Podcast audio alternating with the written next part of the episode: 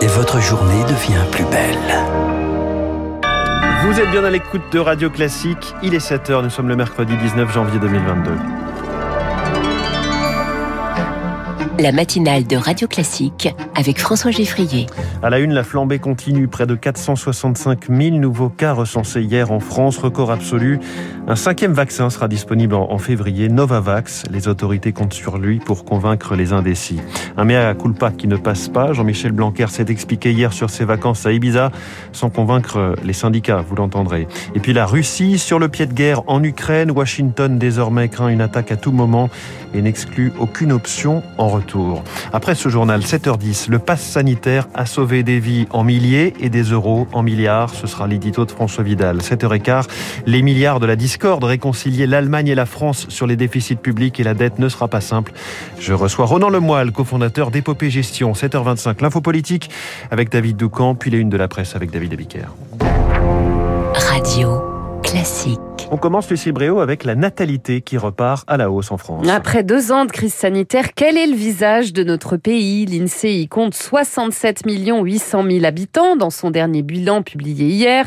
Après une année noire en 2020, le baby crash semble bien avoir été évité. 738 000 bébés sont nés dans notre pays l'année dernière, soit 3 000 de plus qu'en 2020. À Tulle, en Corrèze, la maternité a même battu un record historique, Lauriane Tout-le-Monde.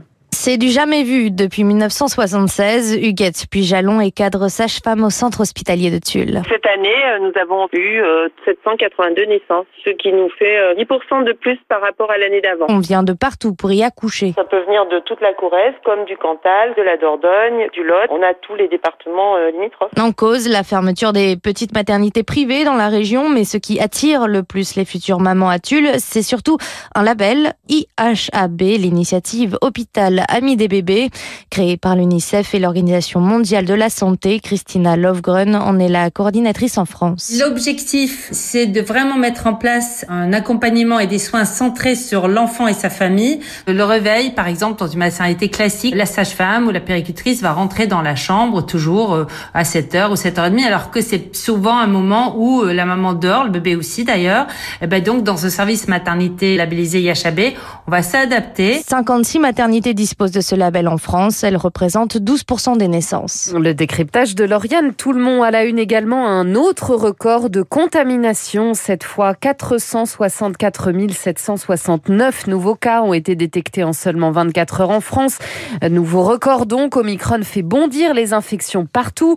Plus de 100 000 cas hier en Allemagne, 137 000 au Brésil. Record absolu, record aussi au Japon avec plus de 32 000 nouveaux cas malgré une stratégie zéro Covid très stricte. Le monde continue de vacciner à tour de bras. Plus d'un million de doses du vaccin Novavax seront livrées à la France en février. C'est le cinquième vaccin à avoir obtenu le feu vert des autorités sanitaires. Dans ce contexte, l'ambition affichée est claire, convaincre les personnes réticentes à se faire vacciner et qui ne veulent pas de vaccin à ARN messager. Rémi Pfister. C'est une technologie qu'on appelle la protéine recombinante, c'est-à-dire que la réponse immunitaire est en fait déclenchée par une seule protéine de synthèse qui imite un morceau du virus. Fini l'ARN messager, fini également les virus inactivés injectés dans le sang. Alors cette technologie est bien connue, on l'utilise depuis de nombreuses années dans les vaccins de la coqueluche ou encore de l'hépatite B. De quoi peut-être enfin convaincre certains des 5 millions de non-vaccinés, espère le professeur de santé publique Philippe Amouyel. Certaines personnes ne veulent pas recevoir euh, d'ARN messager ou même euh, de produits à vecteurs viraux, hein, typiquement AstraZeneca ou Janssen, avec euh, toute la confusion qui a tourné un peu autour de ce dernier vaccin. Et l'idée d'avoir un vaccin qui est fondé sur des méthodes que l'on connaît déjà, qui ont déjà été expérimentées, pourrait euh, offrir une troisième voie à ceux qui euh, doutent ou attendent euh, ou se posent encore des questions par rapport à ces nouvelles technologies. Novavax serait efficace à 90% contre les formes graves après deux injections espacées de trois semaines. Mais problème, les études ont uniquement été réalisées sur le variant alpha et delta. Pour Omicron, les données manquent. Il sera uniquement réservé aux plus de 18 ans et seulement en primo-injection. Quant aux effets secondaires, ils sont minimes. C'est surtout l'adjuvant utilisé par le laboratoire qui pourrait provoquer des réactions allergiques. Les précisions de Rémi Pfister a noté que le gouvernement va également ouvrir le rappel aux 12-17 ans vivant aux côtés des personnes fragiles. C'était une recommandation de la Haute Autorité de Santé. Une aide de plus pour l'hôtellerie-restauration. Les entreprises de moins de 250 salariés pourront bénéficier d'une aide au paiement des cotisations salariales en cas de perte d'au moins 30% de leur chiffre d'affaires en décembre et janvier. Annonce de Jean Castex hier, correspondant au coût des salaires et des charges. Si elles ont perdu plus de 60% de leur, 65% de leur chiffre d'affaires, elles seront aussi exonérées de charges patronales. Le mea culpa de Jean-Michel Blanquer ne convainc pas. Il regrette la symbolique. Le ministre de l'Éducation nationale a fait amende honorable hier pour avoir passé ses vacances à Ibiza. C'était peut-être un peu une erreur, a-t-il concédé sur le plateau de TF1 en se refusant de servir de bouc émissaire à ses détracteurs. Un début de mea culpa qui ne satisfait pas Jean-Rémy Girard, le président du Le syndicat des personnels de l'éducation nationale. Je crois que les personnels se moquent hein, du fait que le ministre présente ou non euh, des excuses ou soit euh, attristé ou contrit euh, du fait qu'il ait ou pas passé des vacances à tel ou tel endroit. Nous, ce que l'on voit, c'est que il n'était pas présent à Paris auprès des autres membres du gouvernement pour leur expliquer comment ça fonctionne dans un établissement scolaire et pourquoi ce calendrier ne pouvait pas fonctionner. Il y a eu beaucoup de mots, mais finalement, la situation sur le terrain, hein, dans les écoles, les collèges et les lycées, elle n'a pas changé. C'est-à-dire que c'est toujours aussi compliqué, qu'il y a toujours autant d'élèves absents, toujours autant de personnel malade, toujours aussi peu de remplaçants et que la qualité de l'air n'est toujours pas testée. Par exemple. Propos recueillis par Rémi Vallès, les syndicats enseignants privés de manif demain. La demande a été faite hors délai. Leur cortège n'est pas autorisé par la préfecture de police de Paris. Finalement, il jette l'éponge. Arnaud Montebourg doit annoncer aujourd'hui le retrait de sa candidature à la présidentielle sans se rallier à un autre candidat. Lui n'est pas encore déclaré officiellement. Emmanuel Macron s'adresse ce matin à 11h au Parlement européen à Strasbourg pour présenter les priorités de la présidence française de l'Union.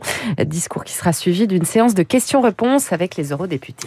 La diplomatie à l'épreuve de la crise russo-ukrainienne. La Russie peut lancer à tout moment une attaque contre l'Ukraine. Avertissement hier très clair de la Maison-Blanche.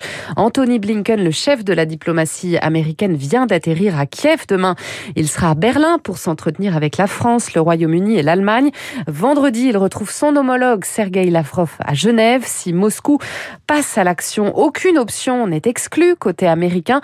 Alors jusqu'où peut aller l'escalade? Écoutez ce qu'en pense Cyril Brett, il est chercheur associé à l'Institut Jacques Delors. Quand les dispositifs militaires sont mobilisés dans des zones de tension, on n'est jamais à l'abri d'accidents, de provocations qui obligeraient l'Ukraine et ses soutiens à réagir et à réagir y compris sur le plan militaire. La situation aujourd'hui euh, en Ukraine est extrêmement préoccupante pour la sécurité des Européens. L'Union européenne elle-même, dans le domaine euh, militaire, a finalement peu de moyens d'action. Tous les mécanismes de désarmement, de contrôle des armements, d'inspection euh, réciproque en matière euh, militaire sont aujourd'hui en lambeaux propos recueillis par Pierre Collat et de la situation en Ukraine. On en parle évidemment avec Hubert Védrine, l'invité de Radio Classique à 8h15. Merci beaucoup. C'était le journal de 7 heures signé Lucille Bréau. Dans un instant, l'essentiel de l'économie, l'édito de François Vidal. Les Français, leurs hôpitaux et leurs entreprises peuvent euh, dire merci au pass sanitaire. Le Conseil d'analyse économique a fait ses calculs. Puis cette question, après la crise, comment revenir à une bonne gestion budgétaire en zone euro, mais aussi financer la transition écologique? Ronan Lemoyle, cofondateur d'Épopée Gestion, est mon invité.